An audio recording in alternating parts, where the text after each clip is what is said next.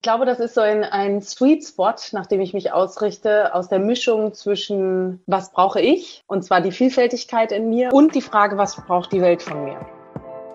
Deinen oder auch meinen Großeltern würde ich antworten, ja, das habe ich auch 14 Jahre gemacht. Und jetzt ist eine Zeit, wo ich es mal anders probieren möchte, anders machen möchte.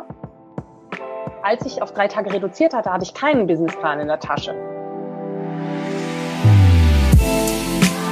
Menschen und Marken, die in keine Schublade passen. Inspiration für Leben und Karriere. Das ist der Andersmacher Podcast mit Wirtschaftswissenschaftler, Model und Berater Dr. Aaron Brückner.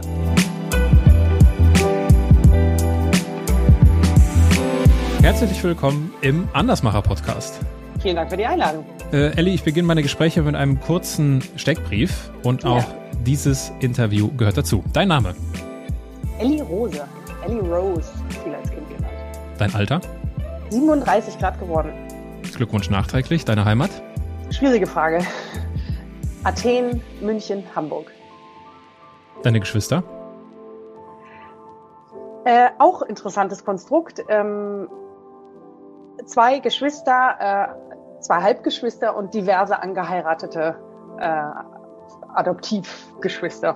Äh, äh, gro große Patchwork-Familie in Klammern. Okay. Dein Vorbild? Uh. Auszüge von verschiedenen Menschen. Meine Mutter ist sicher ein Vorbild in vielen Bereichen, aber natürlich auch ach, berühmte Persönlichkeiten wie Jacinda Ardern in Neuseeland fasziniert mich extrem. Wie, wie heißt? Wer, wer die Premierministerin Neuseelands. Ah ja. Was haben denn, äh, was haben denn die Premierministerin von Neuseeland und deine Mutter gemeinsam? Oh, gar nichts, deswegen Elemente. ähm, nein, aber beide sind wahrscheinlich sehr durchsetzungsfähig. Aber das ist es gar nicht, was mich so fasziniert. Äh, an, an Jacinda Ardern äh, ähm, fasziniert mich, dass sie mit sehr, äh, sehr viel Liebe und Empathie schafft, das überhaupt in die Politik zu bringen und trotzdem eben eine Durchsetzung, eine, etwas erschafft und auch neu schafft, ohne auszugrenzen, sondern sehr inklusiv. Jetzt drehen vielleicht manche die Augen und sagen, ja, Neuseeland viel kleiner und ist das alles möglich, aber äh, das fasziniert mich einfach sehr. Und bei meiner Mutter ähm, ja, es ist ein äh, ähm, sehr viel anders machen, um deinen Podcast aufzugreifen. Sehr viel anders machen gegen alle Normen und Ideale hinweg, äh, gegen äh, blödeste Kommentare, sich einem Leben hingeben, wie das Leben gelebt werden will. Ähm, das hat auch Nachteile, aber das hat auch eben sehr viele Vorteile und dafür äh, bewundere ich sie schon, ähm, mit welcher Leichtigkeit sie gleichzeitig dadurch ihr Leben gegangen ist und geht. Stellen wir uns vor, mhm. du sitzt abends an einer Hotelbar Mm, sehr gerne. Was würdest du bestellen? Was würdest du trinken? ich wollte gerade sagen, mit einem guten Drink in der Hand. ähm, ich würde, kommt darauf an, in welchem Zustand ich äh, bin, aber ich würde äh, etwas, was ich wirklich von Pubertätstagen total gerne mag, wahrscheinlich, weil es schmeckt wie eine Nachspeise, ist ein Amaretto Sour. Ein Amaretto Sour? Mhm. Gibt's oder habe ich es jetzt falsch abgespeichert? Bitte heißt Nee, nee, also ich bin alles andere als, äh, als ein Experte. Ja, ist interessant. Ähm. Habe ich noch nicht gehört, Amaretto Sour. Äh, das Sour, was, was, was ist dann da drin? Keine Ahnung. Äh, ja, Lime Juice wahrscheinlich oder, oder ähm, ja, aber den gibt es. Im Moment, ich habe es gegoogelt, genau. Ähm, Gott, Egg White sogar drin. Uh, das wusste ich nicht. aber ähm, das hat mir immer geschmeckt. Also ich mag ähm, Nachspeisengetränke. Nachspe Nachspeisengetränke. Stell, stellen wir uns vor, äh, ich säße auch an dieser Bar. Du würdest dein Nachspeisengetränk trinken und äh, ich würde wahrscheinlich äh, einen, einen, trockenen Riesling trinken. Und wir würden irgendwie ins Gespräch kommen, zufällig, und uns über unsere Eltern und äh, unsere Erziehung unterhalten, wie wir so die Person geworden hm. sind, die wir sind. Und irgendwann würde ich dich fragen, Mensch, ist ja richtig nett hier. Was machst du denn so beruflich? Vieles, Aaron, vieles. ähm, ich bin sowohl angestellt als auch selbstständig äh, oder wie manche andere sagen, ähm, Corporate Hut auf und dann bin ich freies Radikal in der anderen Zeit und das mache ich drei Tage die Woche das eine und vier Tage die Woche das andere. Aber über alle Zeit hinweg bin ich Frau, Mutter, Tochter, Freundin und all die äh, Dinge, die ich sein möchte und äh, die ich tun möchte. und tun muss, die ein Leben lebenswert machen.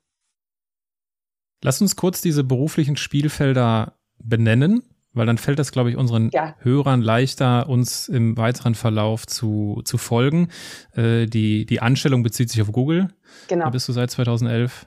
Und äh, deine Selbstständigkeit basiert vor allem auf dem Morgensalon und quasi so diesem deinem, deinem, deiner Coaching-Welt I Choose. Habe ich das richtig verstanden? Habe ich das richtig hier aufgeschrieben? Ähm, äh, ja, beziehungsweise hat sie, also Jein, ähm, ja, ich habe ein kleines philosophisches Café, den Morgensalon in Hamburg und äh, habe auch lange gecoacht, nachdem ich äh, vor vielen Jahren eine Coaching-Ausbildung äh, gemacht habe, ähm, sowohl Gruppen in Startups einiges gemacht und, und auch Einzelpersonen. Aber in den letzten anderthalb, zwei Jahren hat sich das sehr reduziert, weil ich keine Zeit mehr dafür habe ähm, äh, und ähm, ich jetzt einfach viel angefragt werde, um Vorträge zu halten, um mhm. äh, äh, Trainings zu geben, um äh, Impulsbeiträge in irgendeiner Form, sei es jetzt in Form von Interviews, Panels, wie auch immer, zu geben. Und das ähm, nimmt mich hauptsächlich ein und lasse ich mich auch von einnehmen, weil ich es interessant finde.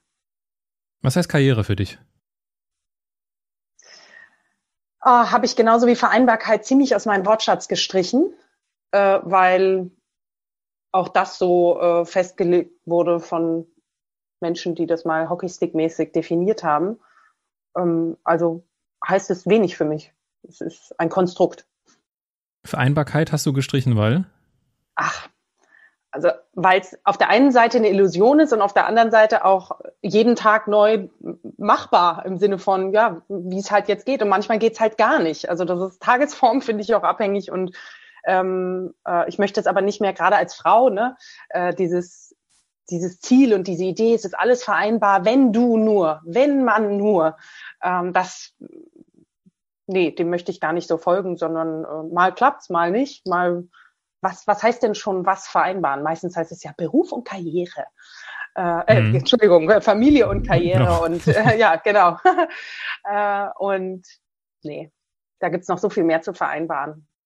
Das ist doch wahrscheinlich auch der Grund, weshalb du direkt in sieben Tagen zählst. Ne? Also du hast ja direkt gesagt drei Tage und vier Tage und hast gar nicht jetzt irgendwie drei Tage und zwei Tage, mhm. sondern äh, dein, dein Leben scheint sieben Tage die Woche zu haben. Ja, aber hat halt auch sieben Tage die Woche, also äh, absolut diese ganzheitliche Betrachtung, nicht nur von Arbeit und, und Wert, den ich beitragen will, sondern auch von der Zeit, die ich nun mal habe, die jeder von uns ähm, hat. Äh, und die meisten, die das hören, sind ja gesegnet, in, äh, in Deutschland zu leben und, ähm, äh, und haben auch das äh, Glück, hoffentlich einen äh, Beruf zu haben oder äh, sind, haben die Struktur einer Demokratie, äh, von ähm, einem sozialen Netz, was einen im Zweifel auch trägt. Also wir sind deutlich sicherer aufgestellt als irgendwo anders oder an vielen anderen Orten an der Welt. Und insofern ähm, erlaube ich mir, meiner Zeit äh, auf sieben Tagen zu gucken, wie kann ich der Wert geben. Zeitwert geben sind so drei Worte, die auch immer hier stehen. Und äh, ich, ne, wie, wie möchte ich der Zeit gegenübertreten?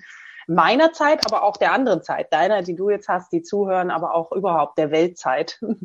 Mhm. Ähm, und welchen Wert und was möchte ich geben und auch mir selber geben. Ne? Das ist ja nicht nur nach außen, sondern auch nach innen. Das war jetzt was, eine sehr also, philosophische Antwort, weiß ich. Nee, alles gut, alles gut. Wenn du, wenn du sagst, ähm, wenn du sagst, ja, Karriere, das ist so ein etwas äh, unbrauchbarer Begriff für dein Lebenskonzept. Was ist das denn? Woran orientierst du dich denn? Also wonach, wonach bist du ausgerichtet? Wonach richtest mhm. du dich aus? Mhm ich glaube, das ist so ein, ein Sweet Spot, nach dem ich mich ausrichte, aus der Mischung zwischen ähm, was brauche ich? Und zwar die Vielfältigkeit in mir und nicht nur die eine Stimme, äh, die im Zweifel die Antreiberin, die sagt, naja, du musst performen und du musst weitermachen und du musst äh, größer, schneller weiter, all das. Äh, und die Frage, was braucht die Welt von mir?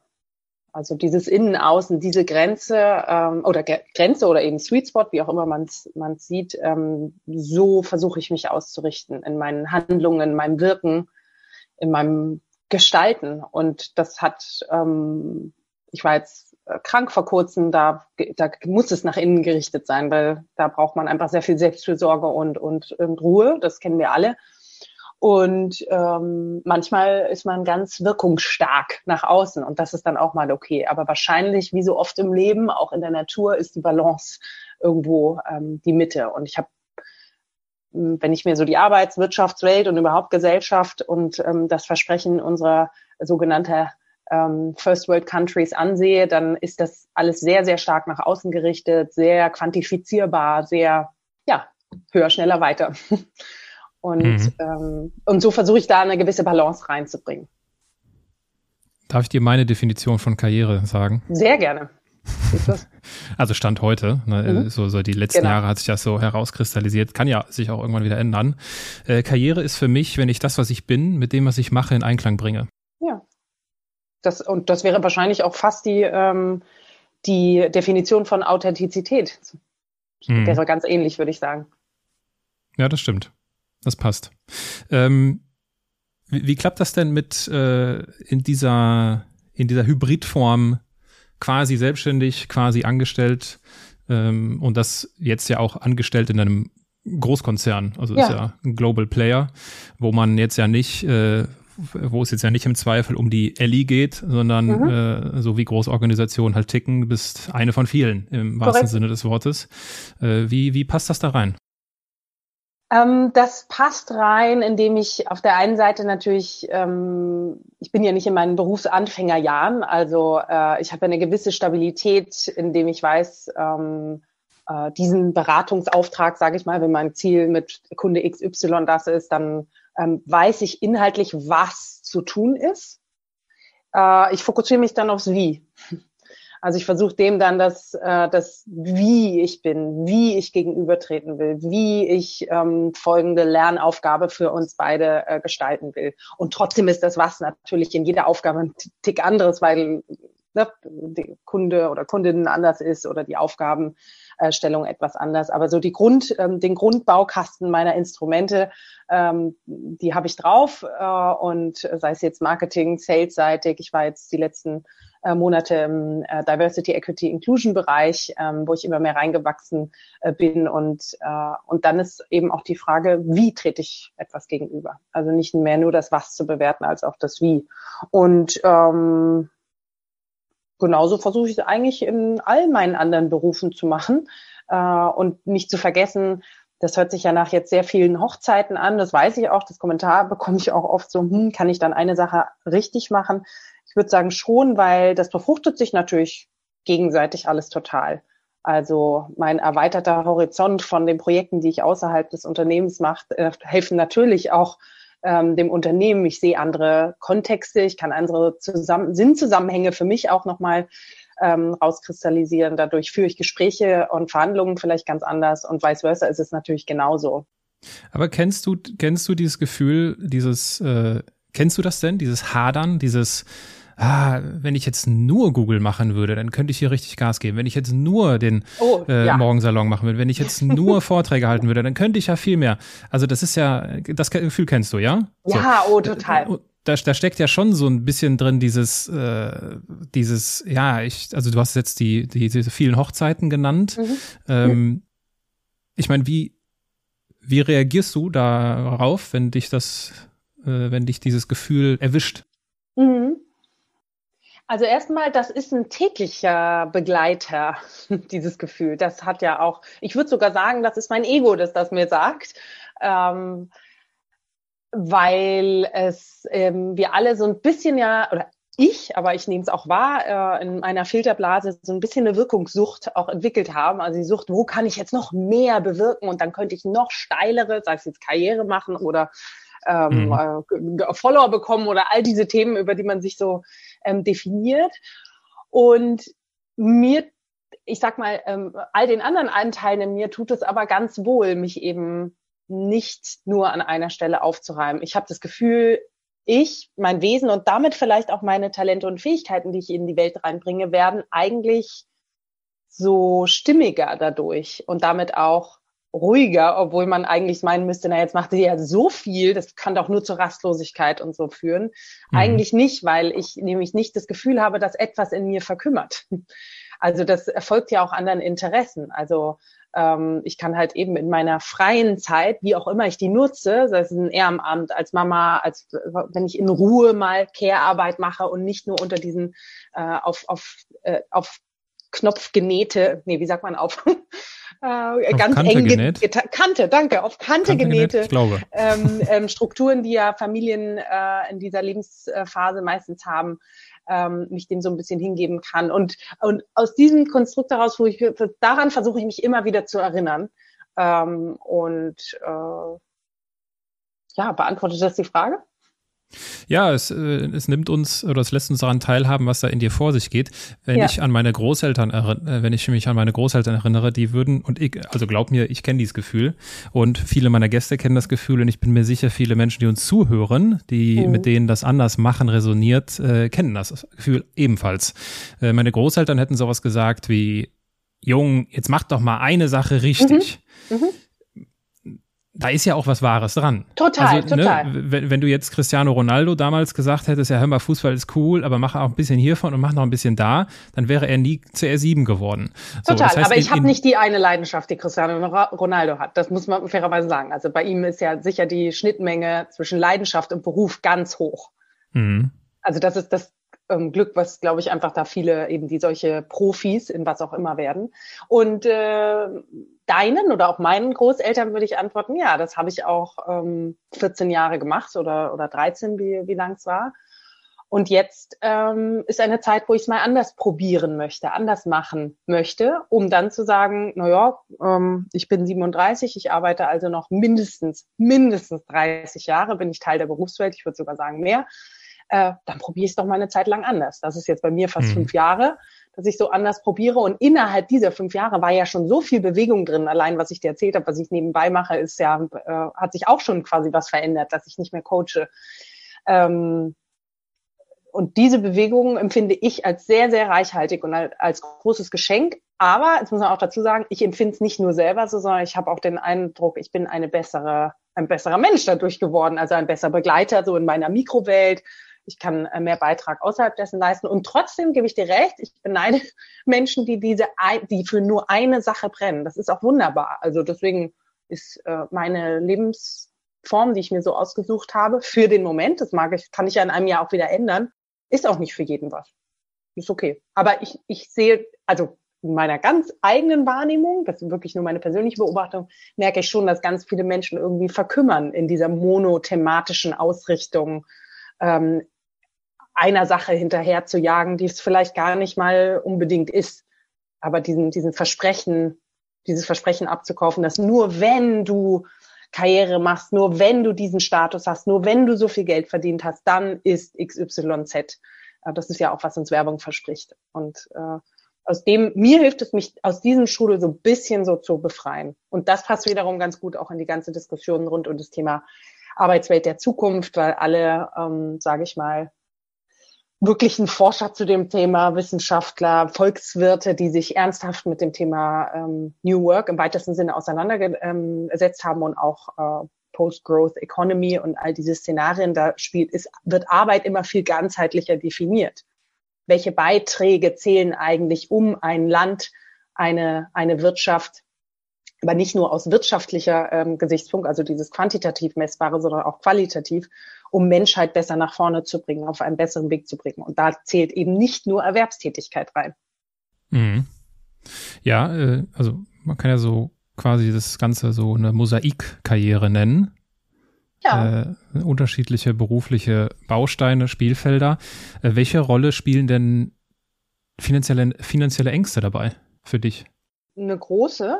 Ähm, Ängste jetzt, ähm, würde ich sagen, mittlerweile nicht mehr. Ich habe mich in diesem Konstrukt halt so aufgestellt, dass es auch geht. Ich habe, ähm, ich bin auch nicht eine alleinerziehende Mutter, muss man auch dazu sagen. Ich habe einen Partner, äh, wo wir uns aufgeteilt haben, dass unsere Finanzen halt so funktionieren, dass er eben ich nicht nur Care-Arbeit mache in der Zeit, wo ich frei habe, sondern trotzdem meiner Selbstständigkeit auch nachgehen kann und ähm, wir trotzdem uns das finanziell für uns so passt.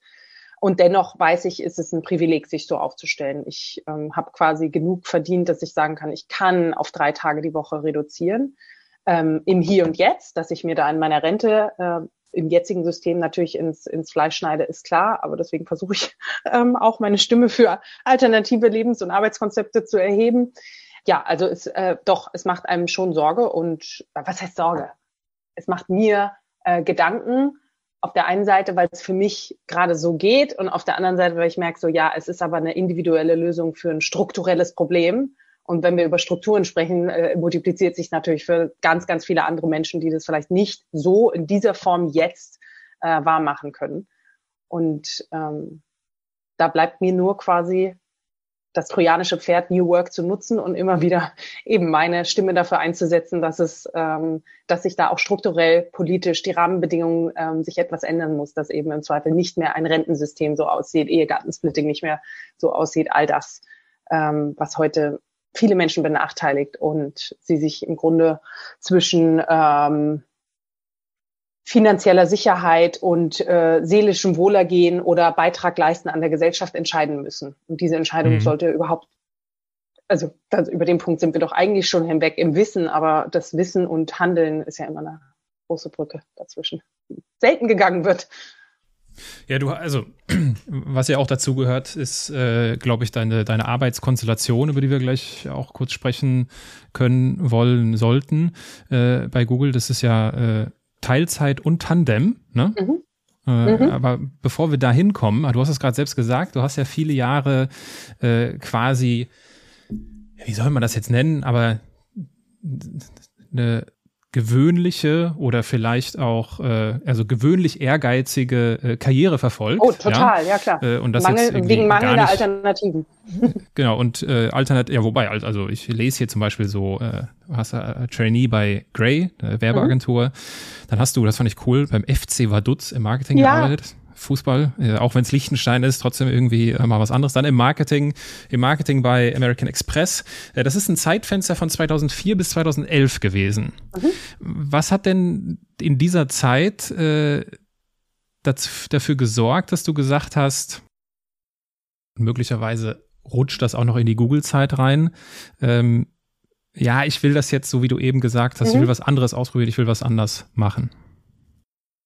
Das waren vor allem persönliche Erlebnisse. Also es gab eine Zeit, da wurde meine Mutter sehr krank zum Beispiel. Das fällt in diesen Zeitraum, ähm, das mich schon sehr, ja, also gefragt hat, was mache ich hier eigentlich? Also so, ähm, ich habe also sagen wir so, es waren, äh, das ist jetzt ein Beispiel, aber es gibt halt, äh, es gab Erlebnisse, die, und das sind Erlebnisse, die jedes Leben mit sich trägt. Das sind die Dinge, die das, äh, wie sagt man, die Geschichten, die das Leben schreibt, mhm. ähm, die mich so ein bisschen profundere Fragen haben stellen lassen. Und das dann gepaart, also dieser persönliche Bereich, der sicherlich überwog, mit schon auch einer inneren Stimme in mir, die schon ganz lange, also bestimmt schon 2004, 5, 6 losging wo ich dachte, wo ich mir dieses ähm, äh, gemerkt habe, aha, Studium vorbei und nach so anderthalb, zwei Jahren Arbeit, äh, jetzt spüre ich, die Welt hat doch nicht auf mich gewartet. Also auch da wieder so dieses Versprechen, äh, dieses Narrativ von, so, und jetzt machst du Abi und dann studierst du. Und ich habe auch äh, BWL studiert, weil ich einfach mangelnde Alternativen. Ich habe überhaupt nicht drüber nachgedacht. Man wurde mir, mir wurde gesagt, du bist doch super in Kommunikation, mach irgendwas mit Werbung. Wie halt damals so.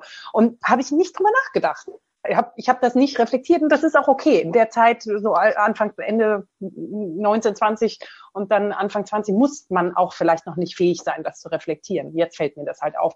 Und, ähm, und dann merkt man eben so, wow, erstens hat die Welt nicht auf mich gewartet, so viel kann ich auch nicht verändern. Also der Idealismus wird leider so ein bisschen wegrationalisiert, hatte ich das Gefühl und das äh, und dann natürlich der Alltag. Dann kommt schon dieser dieser wahnsinnige Druck, der plötzlich da ist ähm, für einzelne Projekte, in denen man sich auch ver verliert. Ich meine damit auch positiv verlieren. Also da sind diverse Flow-Momente, aber wo man dann merkt so boah und am Wochenende so fertig und dann habe ich, also jetzt damals, ne, wir erinnern uns dunkel an die Zeit, wo man sich einfach nur noch von Party zu Party an den Wochenenden und sonst nur geschlafen hat ähm, und dann vielleicht von, von Urlaub zu Urlaub geschleppt. Aber irgendwie habe ich gemerkt, so in mir war da schon immer eine Stimme, das bin jetzt ich, das ist natürlich eine Typfrage, sagte, das war's jetzt, das ist, das ist das Versprechen, ähm, das soll ich, dafür wurde ich geboren, kann ich mich erinnern, habe ich mal in irgendeiner ähm, Therapiesession gesagt, so, und das äh, stimmt schon. Also das ist, äh,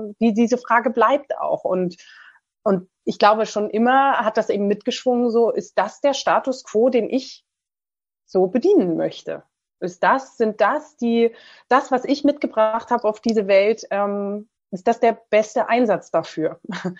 Und, äh, und, und weil ich aber eben nicht so absolut bin und sagen, ja gut, dann gehe ich jetzt raus und bin dann nur noch, äh, was eigentlich, whatever it is, ähm, äh, habe ich gesagt, naja, dann schauen wir doch mal, welche anderen Möglichkeiten es gibt. Aber du siehst schon, du hast es gesagt, vor äh, bis 2011, und ich, ich spreche auch über diesen Zeitraum, das ist lange her, bevor ich selbst in Aktion getreten bin. Da mussten auch noch, da musste auch noch mein leiblicher Vater sterben dazwischen und so. Also ne, auch da wieder die persönlichen Dinge, die, wo man dann merkt, so, nee, so möchte ich es nicht weitermachen. Und ich möchte einfach was anderes probieren. Und dann kommt mir natürlich einfach zu Pass, dass ich jemand bin, die eher, äh, mein Default ist eher, äh, also Fight oder nach vorne gehen und im Zweifel auch springen. Also kommen wir, okay, Augen zu dich, wir, machen, wir versuchen es jetzt. Ich pitch das jetzt. Ich, ähm, das muss doch eben auch anders gehen und dann, ich bin halt eher immer auf der Seite, komm, wir machen es jetzt. Also meine Komfortzone ist relativ äh, groß. Ähm, der außerhalb meiner Komfortzone ist dann eher mal nicht zu machen, mal innezuhalten und so. Also das habe ich auch erkannt durch diese Zeit, weil nur machen ist halt auch nicht oder nur anders machen, um das jetzt den Titel aufzugreifen, ist ja auch nicht die Lösung von allem sondern ich bin ja nun mal hier und jetzt und ähm, habe eine Miete zu bezahlen und all das. Also da, ne, und dann habe ich auch noch ein Kind. Also ähm, da, da sind ja schon äh, Themen, die einfach alltagsnah, realitätsnah auch zu begreifen sind. Und da irgendwo eben der Balance zu finden und zu gucken, wie viel kann ich experimentieren, um trotzdem noch Teil dieser Gesellschaft hier zu sein. Ich könnte ja auch, ich hätte ja auch Aussteiger in Bali werden können. Ja, das gibt es ja auch Menschen, die das machen, aber das mir, nee, das ist zu einfach. Hm. Ja, die Frage, wofür wurde ich geboren, will ich an der Stelle nochmal aufgreifen und äh, wiederholen. Ja. Große Frage natürlich. Sehr groß. Ich meine, stellt die große, wofür, wofür bin ich hier? Was ist mein, was ist mein Platz in dieser Welt? Ich denke, das ist eine Frage, die äh, ich jetzt so aus dem Stand nicht äh, beantworten könnte. Und ich glaube, das ist auch so eine der großen Lebensfragen, die wir immer wieder neu beantworten, um sie äh, gar nicht zu beantworten, aber da ist so die, der Weg ist das Ziel. Ne? Das ist ja so der schöne Kühlschrankspruch dazu. Was würdest du denn, wenn du zu, dich zurückfühlst, zurückerinnerst an diese Zeit, so gerade so Studium fertig und jetzt hier, jawohl, arbeiten, geil. ähm, da warst du dann wahrscheinlich so Anfang, Mitte 20. Mhm. Ähm, was würdest du denn der Anfang, Mitte 20-jährigen Ellie da raten? Was würdest du ihr sagen? Hm. Mach dich nicht verrückt. ähm, irgendwie so in die Richtung. Also ja, ich würde sagen, es ist, äh, äh, du brauchst nicht Schnelligkeitsmeisterin in allem sein und äh, du musst nicht alles gleichzeitig können und du darfst auch langsam in das reinwachsen und nein, Karriere ist nicht alles und guck nach, mehr nach links und rechts. Ne? Lass, äh, lass den lieben Gott auch mal eine gute Frau sein und äh, so, also ich würde der versuchen, etwas mehr Leichtigkeit und ähm, Wonne einzuhauchen. Ohne dass ich damals, ich war eine wunderbare Zeitgenossin, aber, ähm, aber halt doch irgendwie sehr ähm, dieses wahnsinnig fokussierte Strenge. Da würde ich, glaube ich, ein bisschen mehr sie dran erinnern. Du arbeitest bei Google, ich spring, ich spring etwas nach vorne in der Zeitleiste. Du arbeitest bei Google äh, Teilzeit, du hast es gesagt, drei Tage. Und, äh, und im Tandem. Mhm. Ja, Tandem heißt, wenn ich das jetzt richtig verstehe, und Anna Kaiser war ja im, im Podcast, die ja äh, das quasi zu ihrem äh, Business oh, gemacht hat, ja. ähm, dass zwei Personen sich einen Job teilen und das hat, äh, wie ich feststelle in der Vorbereitung, nicht nur zu diesem Interview ganz viele Vorteile. Ah, äh, ja. Was, was hat das denn also wir sprechen gerne über diese Vorteile. Was mhm. hat das denn für einen Nachteil? Äh, es kommt darauf an, aus welcher Perspektive. also, mhm. äh, ob ich jetzt sage Nachteil Unternehmensperspektive, da, da könnte ich dir, also es gibt, ich habe mich mit vielen Unternehmen schon drüber unterhalten, nicht nur mit Google, die eine Latte an Nachteilen erstmal im Kopf haben, um zu sagen, warum das nicht gehen kann oder warum das schwierig wäre und nicht in die Prozesse passt und äh, und so weiter. Ich würde sagen, aus, ähm, ich beantworte es aber mal aus persönlicher Perspektive, ein Nachteil beziehungsweise einfach eine Hürde ist sicher die Aktivierungsenergie, um anzulaufen, ist höher zu zweit. Also ähm, weil, weil man schon einfach den, ne, den, man muss einen gemeinsamen Rhythmus finden. Das ist wie bei jeder Band, die spielt sich ja auch ein am Anfang ähm, und all das, das, das braucht ein bisschen. Und dann auch die Kommunikationskanäle, man merkt dann vielleicht, ah nee, der hat nicht so gut für uns funktioniert, komm, lass uns doch mal was anderes probieren. Und dieses Einruckeln, das ähm, glaube ich, braucht ein wenig, als wenn man alleine loslegt. Aber auf der anderen Seite würde jetzt ein anderer Teil in mir sagen, na ja, wenn du alleine losgehst, hast du aber auch ähm, nicht so reflektierte Entscheidungen, du hast weniger Kompetenzfelder, ne? weil du, du, du kaufst sie ja quasi mit der Partnerin, Partner ein. Also ähm, das könnte man jetzt auch wieder aushebeln. Aber das wäre für mich so ein, wenn du es sagen willst, Nachteil, dass man ein bisschen länger braucht, um anzulaufen. Die größten Vorteile sind? Nie eine Lücke, immer ein Backup aus jeglicher Wertschöpfungsperspektive betrachtet, Kunden zum Beispiel aus äh, Unternehmenssicht und natürlich für einen selber auch. Das weiß jetzt jeder, der zuhört und jemals alleine in Teilzeit gearbeitet hat, weiß, was für ein Horror das ist, wenn man dann mal, ich sage jetzt mal, äh, um ein Bild zu bedienen, den Laptop schließt, um dann wieder äh, zu merken, irgendwie, man ist unterwegs und denkt so, ah, die ganzen E-Mails und oh Gott, und ich kann gerade nicht und so. Also das ist der größte Vorteil.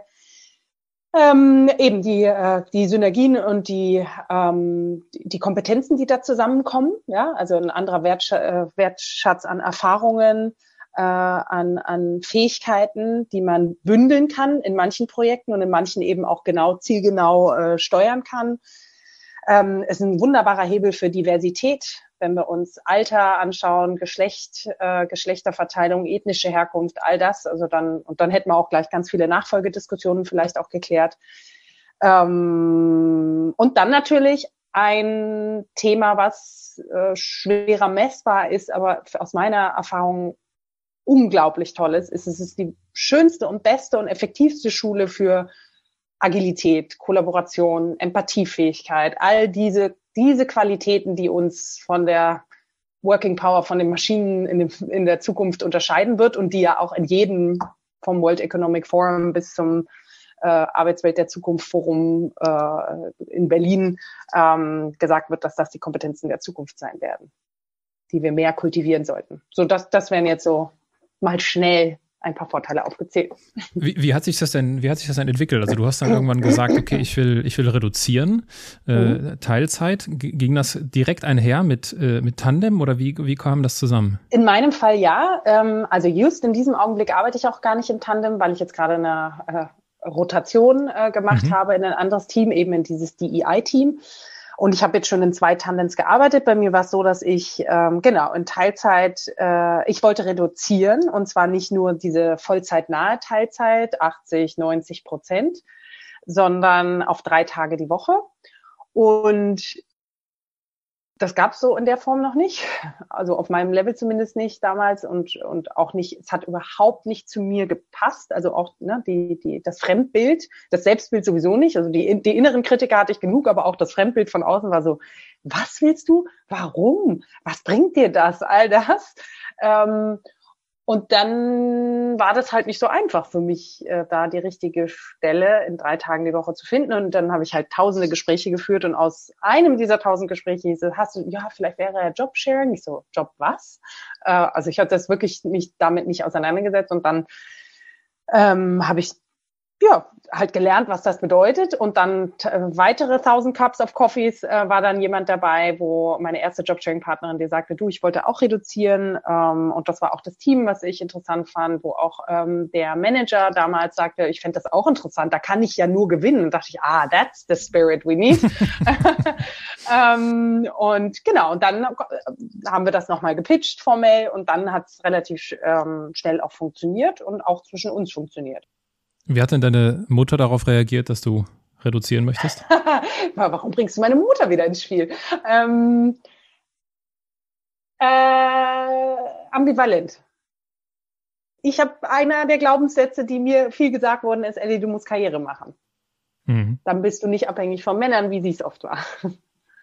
Und mhm. äh, das kann ich auch verstehen. Also jetzt eben mit der Auseinandersetzung ihrer und meiner und der Familienvergangenheit auch, habe ich natürlich viel gelernt, woher sowas kommt, dass Eltern äh, ähm, ihre Kinder zur Projektionsfläche ihrer eigenen Wünsche oder eben nicht gelebten Wünsche machen. Aber ähm, in meinem Fall war das schon ein sehr starker Fokus auf Karriere, Output, ähm, Independence. Und das ist ja auch was Schönes, Unabhängigkeit. Mhm. In der Tat, das bin ich auch, definitiv. Aber ähm, manchmal eben nicht so sehr darüber nachgedacht. Und deswegen, da war es halt auch so ein bisschen so, aber warum tust du das? Was bringt das deiner Karriere? Äh, äh, du verdienst ja auch weniger Geld, so und all das. Und so, ja, ich brauche aber, ich brauche ich, ich brauch auch grüne Wiese. Mhm. Ja, ich meine, die, die Frage, was bringt das deiner Karriere, bringt uns jetzt zur Frage, was heißt Karriere? Und damit sind wir wieder am Anfang. Also das ist ja immer die Frage, genau. was hast du, was verstehst du eigentlich unter Karriere? Und äh, ne, darüber, darüber muss man ja, finde ich, oder sollte man wahrscheinlich dann sprechen, um äh, ins Gespräch zu kommen mhm. und nicht nur in äh, dieses in so einen Bewertungsmodus zu verfallen, das finde ich jetzt gut oder das finde ich schlecht.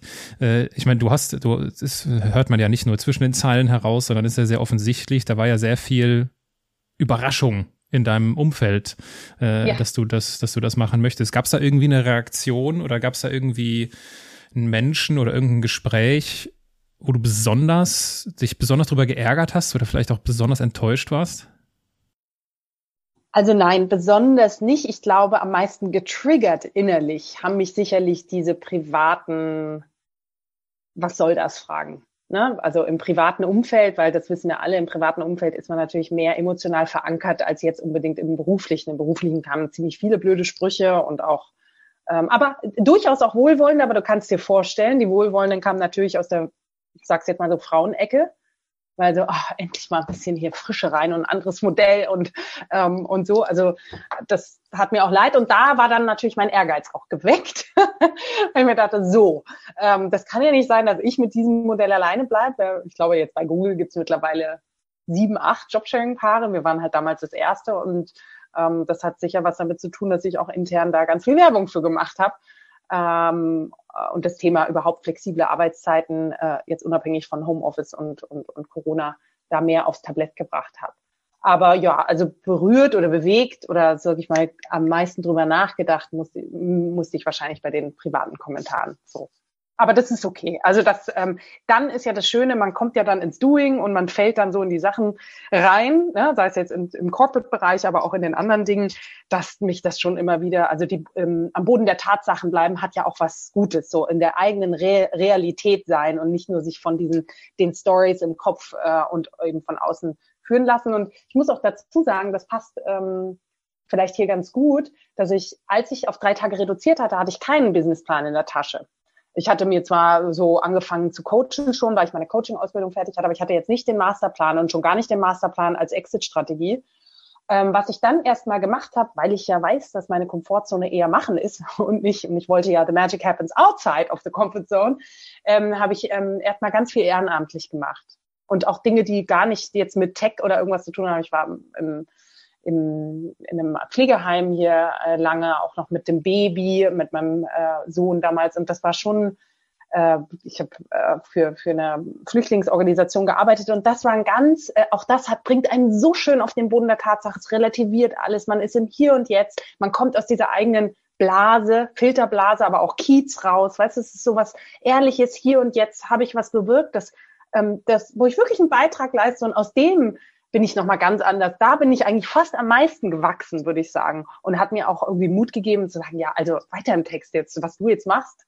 Du machst diese Sachen und diese Sachen und das darfst du auch, weil das ist Beitrag leisten und da entwickelst du dich auch als Mensch. Und ja, das, also so in dieser, in, in diesem, in dieser ähm, Zusammenfassung an Dingen, glaube ich, bin ich so gewachsen und auch in diese anderen Themen reingewachsen, genau. Und nicht so Masterplan, da muss ich hin und deswegen beweise ich es jetzt den Kritikern, sondern eher so, nee, ich bleib jetzt mal schön hier und mache jetzt hier was und nicht nur diese Riesenkonstrukte. Finde ich eine schöne und wertvolle Erkenntnis zu erkennen, dass die Komfortzone bei dir nicht das Machen ist, sondern gerade das äh, Innehalten und äh, äh, und gerade das dann sehr bewusst äh, anzugehen. Äh, ich habe in irgendeinem Interview von dir die Aussage gehört, Zitat, du wolltest nicht die tausendste Coaching-Tante werden. Ja. Vielleicht, vielleicht war es auch die hundertste Coaching-Tante, ich weiß es nicht, aber es macht, glaube ich, keinen großen Unterschied. Wir wissen, was gemeint ist. Äh, ist dir das gelungen? Kann ich gar nicht sagen. Das müssen andere beurteilen. Und nachdem ich ja ähm, jetzt seit eben fast zwei Jahren gar nicht mehr äh, also aktiv Coaching-Sessions anbiete, so sollte man sagen. Natürlich Äh, jetzt oder die Schule, wo ich gelernt habe, würde sagen, Coaching is a way of life. Und also man ist ja in jedem Gespräch irgendwo, ich habe ja die Tools nicht vergessen oder das, ähm, die Art und Weise des Seins nicht vergessen. Ähm, aber nee, ich, also wenn du mich nach dem Gelingen fragen würdest, ich glaube schon, dass es mir gelungen ist, weil ich es jetzt in dem Moment nicht mehr mache, aber auch das Spektrum erweitert habe. Ich glaube, dass die meisten Menschen, die mit mir gearbeitet haben und auch heute noch arbeiten, auch wenn es nicht Coaching jetzt heißt, ist, ich glaube, am stärksten zieht da irgendwie das äh, Thema äh, She Walks the Talk. Ja, also und, und auch mit allen Verletzlichkeiten außenrum, weil ich halt nicht alles besser weiß und nicht eben die Weisheit mit Löffeln gefressen habe und alle Bücher hier durchgearbeitet habe, wie Arbeitswelt der Zukunft und sonst was geht, sondern nee, ich, ich spreche mehr aus Erfahrung heraus. Und das ist ja ähm, ein ganz großer Gewinn und eben Erfahrung und dieses aus dem Tun, das fehlt ja eben den meisten, weil wir wissen so viel, aber wir tun es halt dann nicht. Übrigens das Gleiche aus dem Thema, ähm, seit acht Jahren fast essen wir vegan zu 95 Prozent. Die ein oder andere Croissant schafft es in meinen Bauch. Und, ähm, äh, und da, das war auch damals Null-Trend. Da gab es überhaupt noch gar kein Thema dazu. Und das ist der deutlich unbequemere Weg, was ich mir damals für Scheiß anhören musste. Also wie ungesund. Dann war ich irgendwann auch noch schwanger, kannst dir vorstellen. Und dann noch Stillzeiten, all das. Also, und ähm, habe ich schon gemerkt, ja, also auch da wieder ist vielleicht der Fight-Mode wieder an. So, nee, nee, ich mache das jetzt. Ich zeige, dass das anders geht. Und jetzt seit vier, fünf Jahren ist es überhaupt kein ich überlege überhaupt nicht mehr, wenn mich jemand dumm anspricht, das rutscht mir runter wie so, ja, ciao. Also, also es hat jetzt gar nicht mehr äh, die Wichtigkeit, die man vermeintlich am Anfang solchen Thema, solchen Themen dann gibt. Und so ist es vielleicht, ähm, ja, so ist es bei vielen Themen, die ich so im Leben habe, fällt mir gerade auf. Jetzt ist ja so ein, also so eine Coaching-Ausbildung ist ja auch wahrscheinlich viel äh, ja, wie soll man das nennen? Selbsttherapie, ja. Oh ja. Selbstcoaching, oh, klar.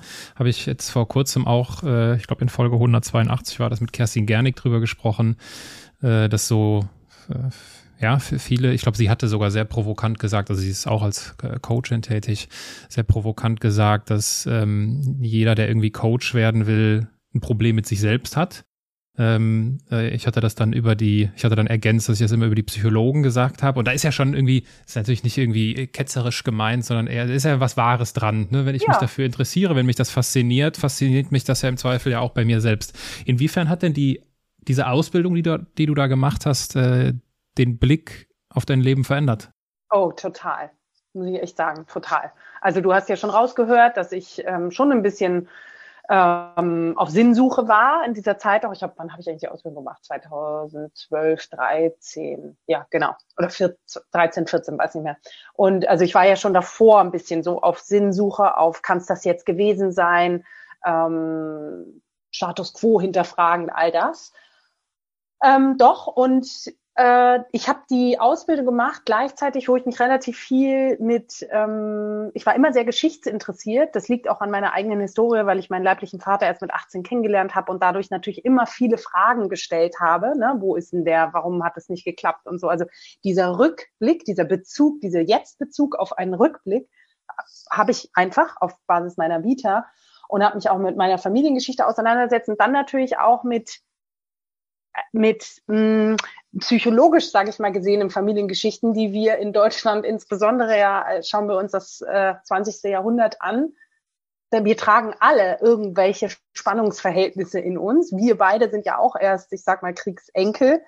Ähm, und da ist, da hängt natürlich einiges drin. Und aus dieser Kombination dann auch noch mit der Coaching-Ausbildung, ähm, wo schon ja eben dieses Thema ist, so wie kann ich eigentlich meine eigenen, woher kommen meine eigenen Gedanken und Gefühle, ähm, wie kann ich äh, Moderatorin dieser auch werden und mich nicht einfach von denen reiten lassen sozusagen. Ähm, aus dieser Kombination aus Dingen, ähm, würde ich sagen, hat mir das total total den Horizont da geöffnet. Und manchmal schließt er sich auch wieder. Es gibt Tage, das ist ganz tagesformabhängig, wo ich alles vergesse und gefühlt äh, ähm, total ferngesteuert bin. Aber das ist auch okay. Dann äh, es gibt auch, äh, wie haben Sie gesagt, das fand ich super in der Coaching-Ausbildung. Sometimes the ego needs airtime. Das und das ist mir jetzt vor kurzem auch passiert. Da war ich wirklich nicht empathisch und gar nichts und dachte mir so, ja gut, da brauchte wohl etwas in mir Airtime. Gut, dann äh, jetzt ist es draußen. Weiter Text. Gibt es irgendwie, gibt's irgendwie einen, einen Hack, einen Tipp, einen Trick, eine Empfehlung, irgendeine Fragestellung, mhm. die dir, die du an uns weitergeben kannst, wo du sagst, das ist so, so ein kleines äh, Diamant, so ein kleiner Diamant für den Alltag? Also zweierlei. Sicherlich ist ähm, dieses tatsächlich, und das ist für mich, hat das natürlich eine andere Bedeutung oder noch eine besondere Bedeutung, weil ich eben eher die Macherin bin, ist so ein kurzes Innehalten immer wieder, wahrnehmen, Zeit zwischen Aktion und Reaktion, aber auch bevor ich einen Tag starte. Jetzt könnten manche sagen, dann meditiert man halt. Ich nenne das jetzt mittlerweile fast gar nicht mehr meditieren, sondern dieses kurze Innehalten, mir selber guten Morgen zu sagen, mich selber auszurichten mit einer Intention, wie auch immer die lautet. Und auch wenn ich sie vergesse, dann ist es so. Aber mal so kurz die Wahrnehmung aufs Hier und Jetzt, um dann auch in etwas zu kommen und das tatsächlich, wenn ich drüber nachdenke, hilft mir sehr, das Thema Wahrhaftigkeit auch immer wieder reinzubringen. When you share it, you own it. Also tatsächlich mir selber auch, manchmal muss man ja gar nicht mit anderen sprechen, sondern, oder name it to tame it. Ach, die schönen äh, Tony Robbins Sprüche. ähm, ähm, ja, also dieses, ne, auch sich selber mal zu kurz vergegenwärtigen, wenn man eben nicht gut drauf ist oder wenn was nicht gerade so gut läuft, aber auch wenn etwas gut läuft, das vergessen wir ja fast mal, kurz mal sagen, was ist gerade? wahrzunehmen und dann entweder zu sagen, ja, und dann ist auch halt scheiße manchmal und dann müssen wir es halt auch mal so benennen, aber name it to tame it. Was ist es, damit man es vor sich sieht? Oder eben äh, auf der anderen Seite auch Dankbarkeit in dem Moment dann auch zu spüren und nicht einfach drüber wegzuwischen, wenn äh, wenn was gelungen ähm, ist oder oder man sich einfach auch mal gut fühlt. Also diese beiden Sachen, dieses wirklich hier und jetzt, damit trainiert man ja auch die Aufmerksamkeit. Aufmerksamkeit ist ja auch einer so unserer großen Währungen äh, in der VUCA-Welt ähm, und äh, gleichzeitig eben dieses genau hinschauen, was ist jetzt und kann ich es benennen? Vor mir selber, aber manchmal ist es natürlich auch gut vor anderen etwas konkret zu benennen, weil dann vor anderen, ich mag das ganz gerne, kriegst du natürlich eine andere Resonanz auch mal zurück, außerhalb der eigenen Denksoße. Mhm. Ja, du, äh, du sprichst Aufmerksamkeit an. Äh, äh, bei mir äh, fängt sehr viel mit A an. Also du siehst auf meiner Kappe, ich trage gerade wieder meine Kappe mit A. Das ist dann, steht nicht nur für Andersmachen oder Aaron, sondern auch für Aufmerksamkeit, weil das ist ja das, was wir bei Social Attention beruflich machen. Äh, um Aufmerksamkeit äh, zu gewinnen, macht TikTok Sinn, weil TikTok aktuell einer der kürzesten Wege ist, um Aufmerksamkeit zu gewinnen für die Themen, für die Dinge, mit denen wir uns beschäftigen. Äh, du erinnerst dich an unser Vorgespräch? Gibt's schon, gibt's neue, gibt's neue Schritte in deiner, in deiner TikTok-Aktivität? Null, null, Aaron. ähm, äh, den Kontext muss man vielleicht sagen. Ich habe ein sehr zwiegengespaltenes Verhältnis zu Social Media. Ähm, sehr weil mir ein, ein Rätsel ist, wie man sein, wie man, und wer ist jetzt Mann, ja, aber in der Wahrnehmung, wie man halt so sich auf Schritt und Tritt äh, nackt machen kann vor äh, der gesamten Menschheit, äh, um eben wieder Mittel zum Zweck, um äh, irgendwie Follower zu bekommen. Klar, um dann eine Message zu platzieren, ist mir schon klar. Also umso mehr Leute man erreicht, umso mehr Macht und Einfluss hat man im Zweifel. Aber mir sind die Kosten dafür ein bisschen zu hoch. Und zum Teil ist mir das alles auch zu kuratiert und gleichzeitig, klar, nämlich äh, werde ich sehr viel darauf angesprochen, so, ah, kannst du nicht eben, dass ich sehr gut rüberkomme, sagen wir es mal so, ähm, auf so Medien und ähm, und dann wurde mir natürlich auch hier und da mal immer wieder so TikTok unter die Nase gehalten. Und wenn ich ähm, das bei äh, den großen Kindern meines Sohnes sehe oder bei anderen, die ähm, also jünger als ich sind eben, und denke mir so, okay, also soll ich dann meine Messages tanzen drüber bringen oder so? Jetzt stelle ich mich natürlich doof, wenn ich das sage, aber ähm, brauche ich noch einen Kanal? Braucht die Welt noch einen Kanal? Weißt du, auch da wieder, braucht, da, braucht die Welt das von mir wirklich? Es hm. bringt das irgendjemand was, außer mehr Elektrosmog. Mhm. genau. Aber da bin ja. ich dann wieder eben, da, da, da sind, die, da sind diese Kritiker in mir einfach sehr groß. Naja, ich, ich, ich nehme da so die ein oder andere innere Überzeugung wahr. Äh, indeed. Oh ja. Die, indeed. aber die haben wir, die haben wir ja alle. Und die ganz ehrlich, äh, als ich, äh, als ich TikTok das erste Mal geöffnet habe, dachte ich mir auch, nee, dafür bin ich zu alt.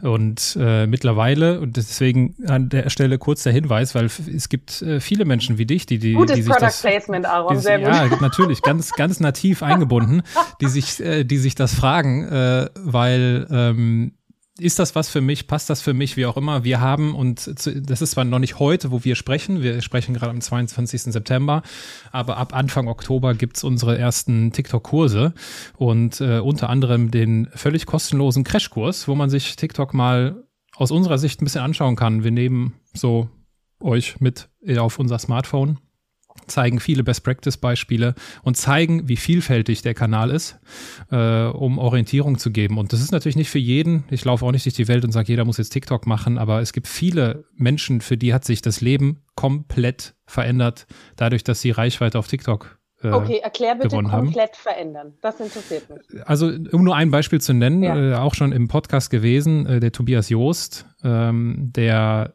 wir haben eine gemeinsame Model-Vergangenheit, waren früher Arbeitskollegen und deswegen ist er im Podcast gewesen mit der Folge vom Model zum Hacker, weil er dann äh, in Berlin, also er hat unterschiedliche Startups aufgebaut. Ähm, und äh, wie hieß nochmal? Oh, wie hieß nochmal seine letzte Firma? Tobi sieh mir das nach, dass ich es vergessen habe. Äh, und auf jeden Fall, das ging dann zu Ende und äh, er war dann auf Sinnsuche und auf Orientierung, was soll er jetzt machen und hatte für sich herausgefunden, was ihn anspricht. So dieses, er, er möchte Ansprechpartner für junge Menschen sein, weil ihm hat dieser Ansprechpartner damals gefehlt. Mhm, mh. Und dann hat er angefangen, irgendwas auf YouTube zu machen oder auf Instagram und dann haben wir telefoniert und das war Anfang 2020 und wir telefoniert, das erzähle ich auch in dem Crashkurs. Und ich habe gesagt, äh, und das hat er auch schon so im Augenwinkel beobachtet, dieses TikTok da. Und ich habe gesagt, Tobi, äh, für dein Thema, für das, deine Situation jetzt gerade, all in TikTok. Mhm. Gut, das aber der hatte eine klare Zielgruppe und die ist sehr, sehr jung und so. Das habe ich ja jetzt zum Beispiel nicht. Also, dass jeder jetzt sein Leben komplett verändert auf TikTok ist, weißt du? Bei ja, also du wirst nicht, genau. Du, ja, aber, aber, ja, das ist ein Beispiel von vielen. Mhm. Ne? Also okay. und äh, er hat mittlerweile eine riesen Reichweite, dem äh, folgen äh, kanalübergreifend, was weiß ich, mittlerweile weit über 500.000 Menschen.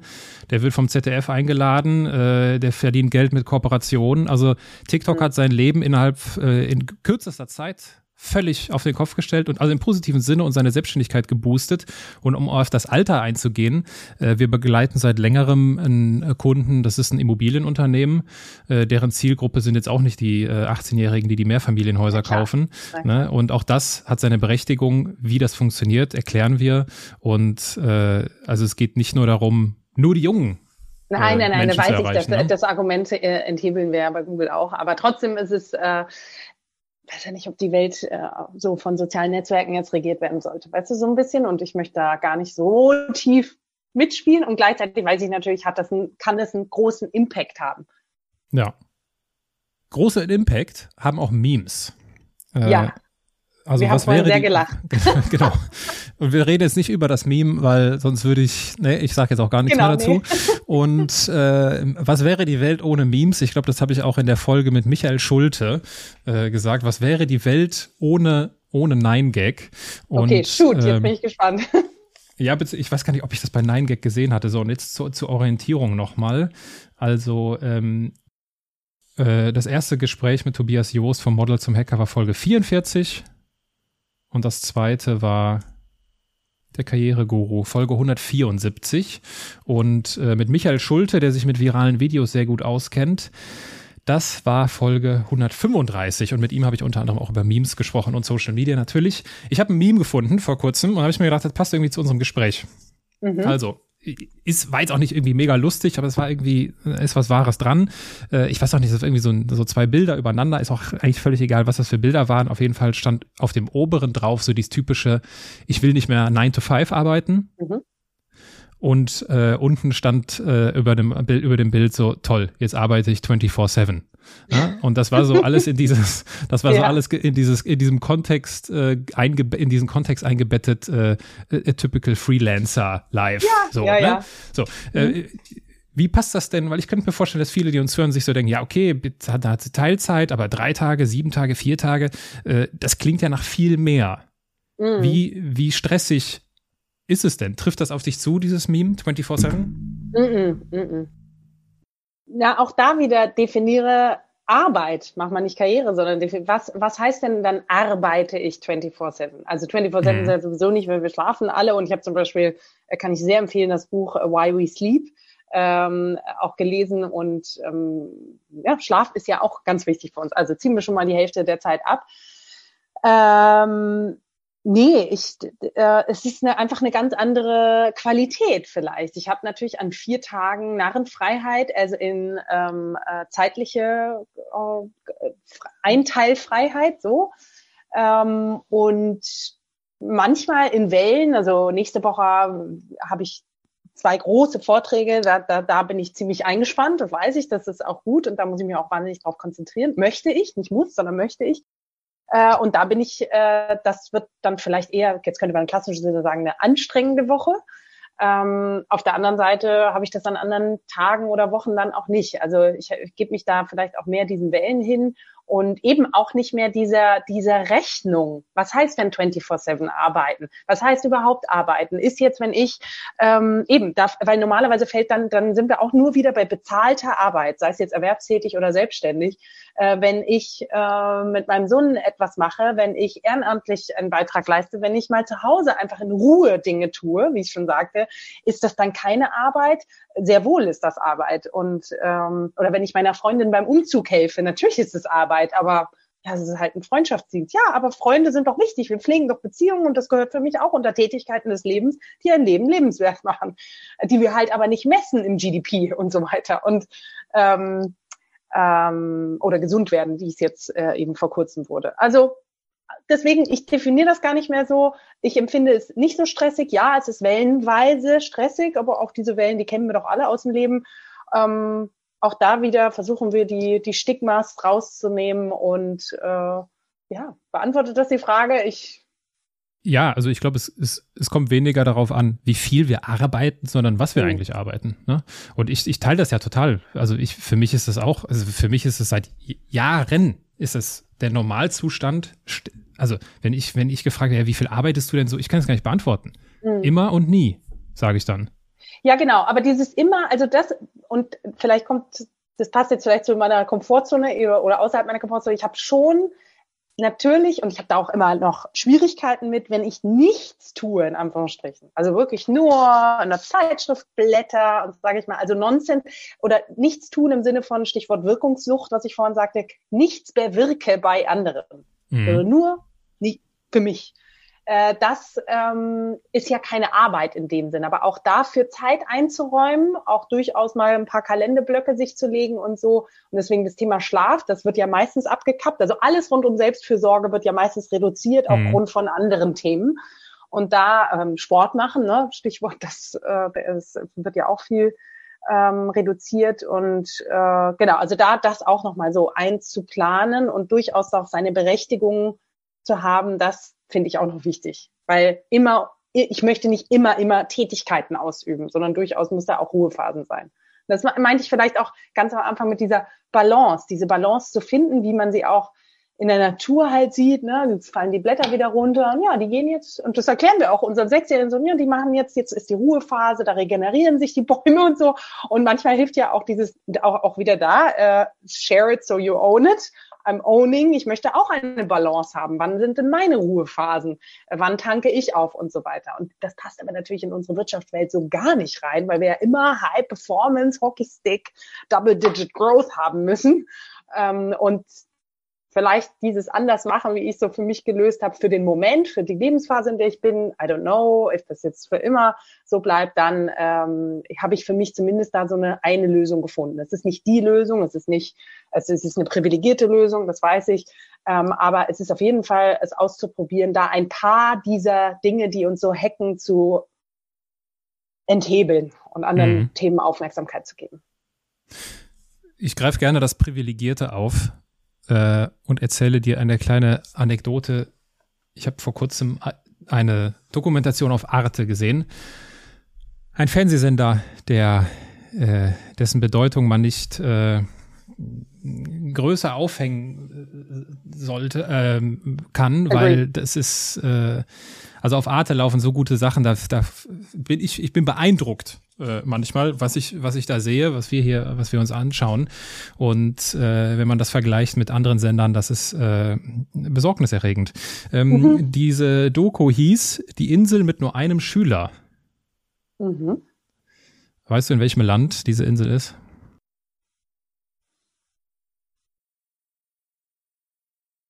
Moment, ich muss jetzt mein geografisches Gehirn kurz anzapfen. Sekunde. ähm, ja, Länder mit Inseln gibt es natürlich viele.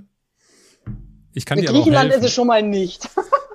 ja, ja, doch, es ist, genau, es ist genau Griechenland, Kalimera. Äh, ja, ja. Äh, Aki oh. ist das. Okay. Aki, da ganz nah an der äh, an der türkischen äh, Grenze äh, bei, mhm. bei, bei Patmos. Da waren wir, war, waren wir sogar ganz früher mal sehr lange im Urlaub. Das war sehr schön. Und Arki ist aber äh, tatsächlich eine Insel mit nur einem Schüler. Und äh, das ist ein kleiner Junge. Hat mich auch irgendwie so an einen meiner Neffen erinnert. Und also, das musst du dir so vorstellen, dass das einzige Kind auf der Insel, da wohnen irgendwie so 40, 45 Leute, das einzige Kind. Mhm. Und damit auch der einzige Schüler. Und wenn der dann so auf dem Pausenhof, dann saß der da so. Also das war so herzzerreißend traurig und irgendwie komisch. Also man wusste gar nicht, ob man jetzt weinen oder lachen sollte. Ähm, und äh, der hat ja die Grundschule absolviert und das ist die Lehrerin, das war auch immer nur für diesen einen Schüler dahin gefahren seit Jahren. Die hatten eine ganz, hatten ganz, eine ganz enge Verbindung. Mhm. Und jetzt war die Frage, wie geht jetzt seine Karriere und Karriere ist da wahrscheinlich definitiv das falsche Wort, wie geht seine Schullaufbahn äh, jetzt weiter? Äh, nach der Grundschule und irgendwie war der auch zwölf. Ich weiß nicht, was da so der Rhythmus in Griechenland ist, keine Ahnung.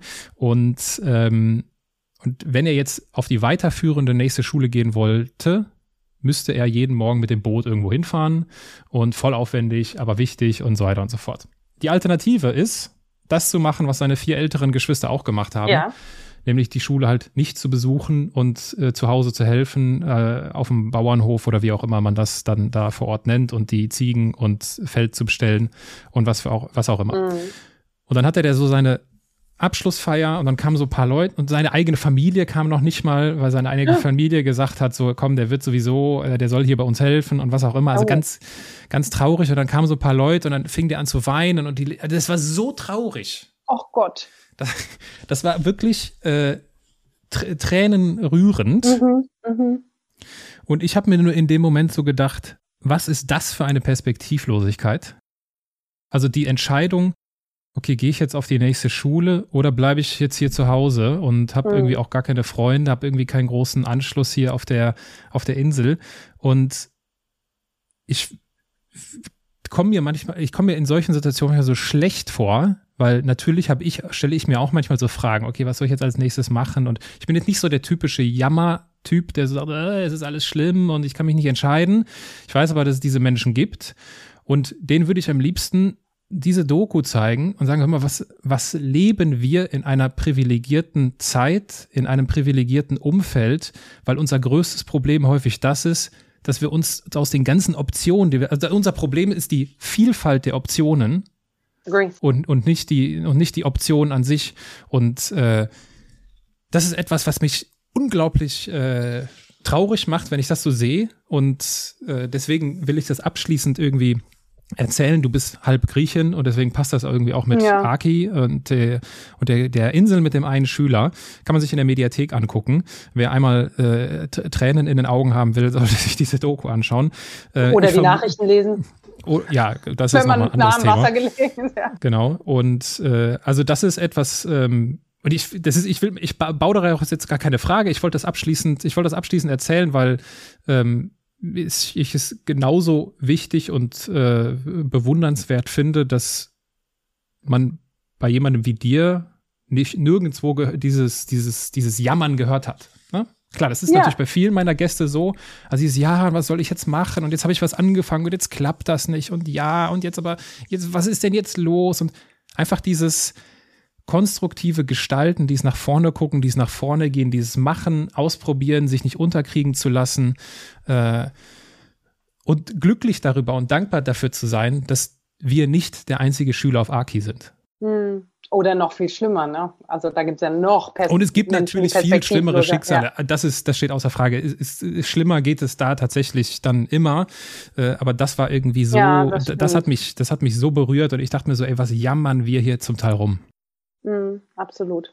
Und ja, ja. Und auch da würde ich dann, ich äh, schaue dann immer on the bright side of things, selbst wenn er mal bei seiner Familie bleibt, ist das eben noch viel besser als in anderen äh, Bereichen, ja. in, also als in Afghanistan gerade eine Frau zu sein zum Beispiel. Also ähm, da gibt's natürlich ähm, nochmal ganz, äh, ganz andere und dem wird's auch gut gehen. Ich dachte übrigens nicht, dass es Griechenland ist, weil die so gut vernetzt sind mit ihren äh, Fähren und so. Deswegen hätte ich gedacht, es ist nicht. Also. Aber ja, der Junge in Aki. Also ähm, genau, und aus die und das Privileg zu verstehen, egal ob ich jetzt, also zu verstehen, dass wir hier sind, dass wir hier eine Aufgabe bekommen haben, dass dass wir so wie wir sind auch in Ordnung sind und ein Geschenk haben, Interessen, Fähigkeiten, Talente, die wir dieser Welt geben können und dass die zu 99 Prozent Tendenz nicht monothematisch sind, außer man ist halt Cristiano Ronaldo oder äh, Virologe oder so. Also ich sage jetzt mal, ne, diese Spezialisten, aber ganz viele Berufe sind ja eher Generalisten. Und da sich die Freiheit und auch die Muße, die Leidenschaft nicht zu vergessen, wie vielseitig wir sind, siehe die Welt, siehe die Diskussionen in Unternehmen über Diversity und Inclusion, dann können wir ja auch mal anfangen, bei uns zu inkluden quasi. Diversity funktioniert ja bekanntlich nicht ohne Inclusion. Und ähm, das so wahrzunehmen und dann kommen vielleicht auch ein paar mehr ja, äh, Arbeitsmodelle, die zu neuen Lebenszeitmodellen führen, wo das Arbeit gar nicht mehr davor steht. Ähm, und ja, das, das würde ich mir wünschen und das brauchen wir sowieso im Hinblick auf die Digitalisierung. Ähm, das ist ja nochmal ganz wichtig. Insofern äh, kann ich dazu nur ermutigen. Ja. Elli, ich, äh, ich, ich äh, habe mich gefreut dass wir gesprochen haben. Es war eine große äh, Abwechslung in, in unserem Gespräch und äh, ich verlinke alle notwendigen Links, also dein, dein äh, Morgensalon, äh, eine Verlinkung zu LinkedIn ähm, und über das, was wir jetzt gar nicht gesprochen haben, das, äh, da sind wir bei TikTok dann doch nicht abgebogen, ist äh, dein New Work Online-Kurs. Den werde ich auch oh, verlinken. Ja. Für die, die sich interessieren, was äh, Ellie da in drei Wochen möglich macht. Ähm, Schaut euch das an. Äh, unsere TikTok-Kurse werde ich auch in Zukunft immer verlinken in den Show Notes. So viel Werbung darf und muss sein in einem werbefreien Podcast. Und äh, ansonsten bleibt mir nur noch die angenehme Pflicht, dir für deine Zeit zu danken und äh, einen ganz lieben Gruß nach Hamburg zu schicken. Hat Spaß gemacht, waren gute Fragen dabei. Haben äh, auch mich zum Denken angeregt. Sehr, sehr schön.